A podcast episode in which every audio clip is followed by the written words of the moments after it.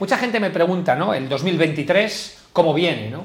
Yo, lo primero que os voy a recomendar, cualquier persona o empresa que dependa del contexto exterior está equivocado. O sea, es decir, si tu empresa depende de lo que está sucediendo en el interior, es que internamente no es lo suficientemente buena.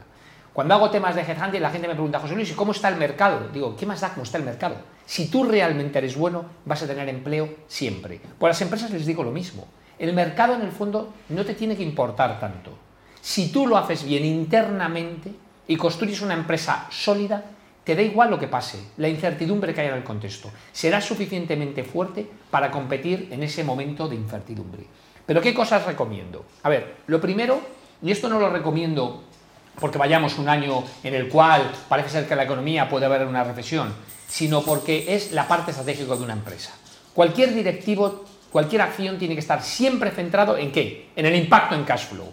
Por tanto, analicemos el cash flow de una compañía y básicamente tiene tres elementos. Básicamente, el primero, aumentar las ventas. Ese está muy claro, todo el mundo lo conoce, desarrollo de negocio y todo el mundo habla de esto. El segundo, que no tanto hable, lo que importa no es vender, sino vender con margen. Y ahí viene el tercer elemento que es el más importante, el que más pesa en la cuenta de resultados, que es el coste. Históricamente en cualquier escuela de negocios, cualquier MBA, siempre hay las asignaturas de estrategia, finanzas, recursos humanos, ventas, pero no existe la asignatura de compras. Fijaros, cualquier empresa, entre el 20 y el 80% de sus costes vienen de la compra, de la gestión de esos recursos.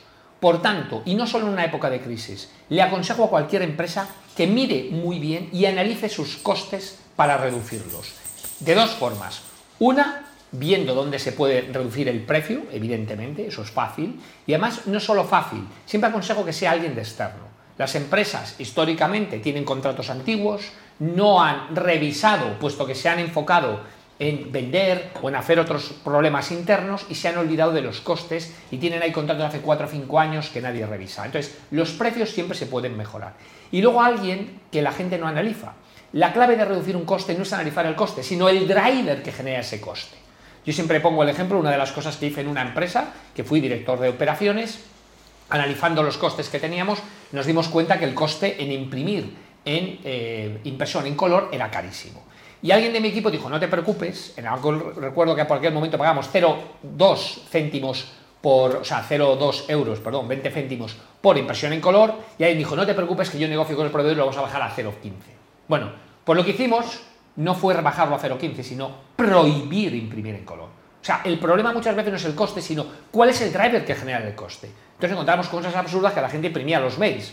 Como el logo de la empresa era rojo, esa impresión de ese mail ya aparecía como una impresión en color. Entonces prohibimos imprimir en color, algo que parece una bestialidad o algo que funcionó. O sea, analizamos cuál era el driver que generaba ese coste.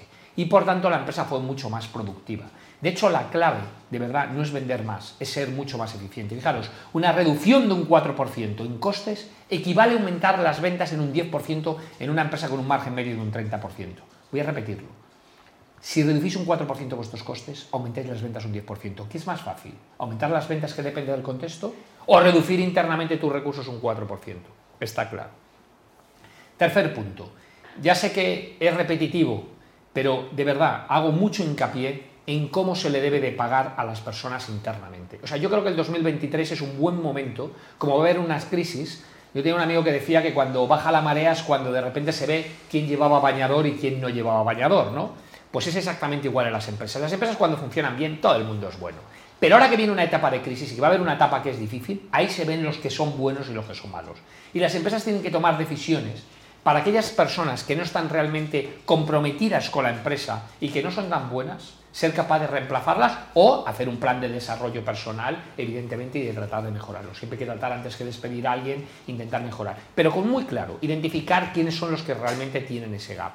E insisto una vez más que el salario fijo es algo del siglo XX que no tiene ningún sentido en el siglo XXI. O sea, las empresas deberían de tener un cada vez un peso mayor en un salario variable con unos objetivos SMART concretamente definidos para que la empresa crezca. Y finalmente, foco en lo de siempre, en saber qué es lo que realmente te diferencia. Hay una cosa en Operation que es muy, muy famosa que se llama los Order Qualifier y los Order Winner, ¿vale? Y tienes que ver realmente qué te diferencia en el mercado y focalizarte en eso. ¿Y qué te diferencia? Normalmente suele ser un concepto, nunca más. No se puede una empresa diferenciar en dos o tres cosas. Eso es mentira, eso no es cierto. Céntrate en cuál es tu propuesta de valor diferencial que aprecie el cliente, cuidado, que el cliente sea consciente y focalizarte en eso. Y con eso podrás competir mejor en el siglo XXI y por supuesto en el año 2023, que como sabéis viene época de crisis, puesto que dos de los grandes recursos, que son las hipotecas y la energía, se lo están llevando los lobbies de poder de siempre y claro, las empresas y las familias cada vez tienen menos dinero para gastar y por lo tanto habrá una reducción en el consumo.